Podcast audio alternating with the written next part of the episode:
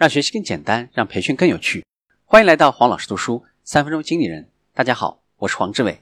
我们继续分享管理情绪压力，走向成功快乐。理解层次，我们的大脑有六个不同层次去处理事情和问题，称为理解层次。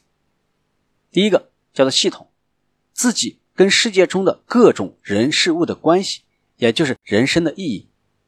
第二个身份。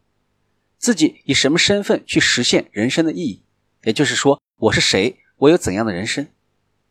第三个信念，配合这个身份应该有什么样的信念和价值观？也就是应该怎么样？什么事情最重要？第四个能力，我可以有哪些不同的选择？我已经掌握，还有呢？没有掌握的有哪些能力？也就是如何做，会不会做？第五个行为。在环境当中，我做的过程，也就是做了什么，有没有做。第六个环境，外界的条件和障碍，也就是时间、地点、人、其他事物等等。最高层次是第一级，最低层次是第六级。在一般的情况下，如果只涉及到个人方面，我们只会用到较低的五个层次，也就是第二到第六级。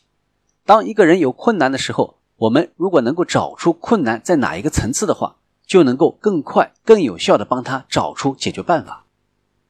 举个例子，我们来看，如果孩子的考试成绩不好，老师说这不是他的错，教室里的噪音太多了，而学校总是有一些让学生分神的事情发生，这就是环境层次。